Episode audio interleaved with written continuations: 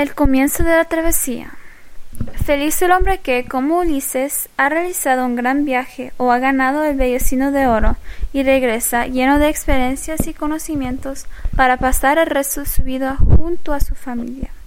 Joaquín de Bayard, 1522 a 1560, poeta francés. Aprender idiomas es una forma de viajar, una travesía de descubrimientos. Comencé a viajar cuando era muy joven y siempre me resultó estimulante. Un verdadero lingüista debe ser valiente y superar el miedo a lo, desconocido. Permítame contarles mi historia a modo de ilustración. Nací en Suecia en el año 1945 y emigré a Montreal, Canadá, a los cinco años con mis padres y mi hermano mayor Tom. Mis recuerdos comienzan en Canadá. No recuerdo de niño haber hablado otro idioma más que el inglés, a pesar de que sé que al principio hablaba sueco. Es probable que haber tenido que aprender una segunda lengua siendo un niño me haya ayudado a aprender otros idiomas siendo un adulto. Sin embargo, conozco gente que emigró a Canadá siendo niños y no se convirtieron en lingüistas. También conozco gente que nació en Canadá aprendiendo solo inglés y luego se convirtieron en grandes lingüistas. Personalmente le atribuyo el éxito de mi aprendizaje de idiomas al espíritu aventuroso y al deseo de estudiar intensamente. Sé que todos pueden hacer lo mismo si están dispuestos a embarcarse en la apasionante travesía del descubrimiento de las lenguas. Uno de mis primeros recuerdos de Montreal es un hecho ocurrido en el año 1952. A los seis años de edad, junto a un grupo de mis amigos, teníamos un escondite secreto para nuestro bate de béisbol.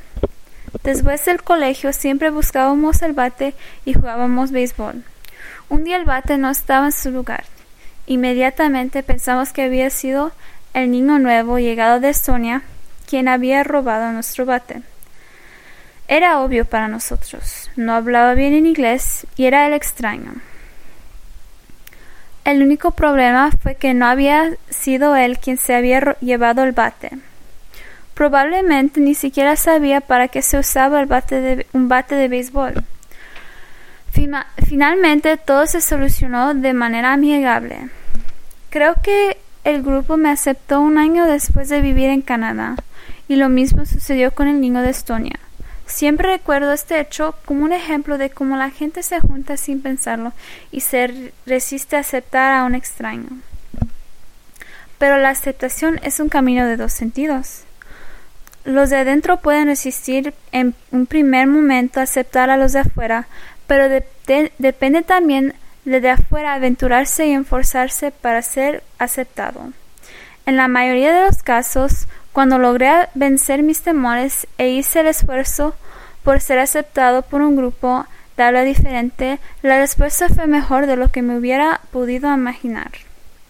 Creo que existen más ejemplos de recién llegados que dudan o no realizan el esfuerzo para integrarse y de esta manera pierden oportunidades que aquellos que son rechazados. Un estudiante de idiomas es por definición un extraño, proveniente de grupos de un grupo de habla diferente. Para ser aceptado hay que correr riesgos. Aventurarse es un principio fundamental en el aprendizaje de idiomas. Funcionó para mí y el francés fue mi primera aventura lingüística.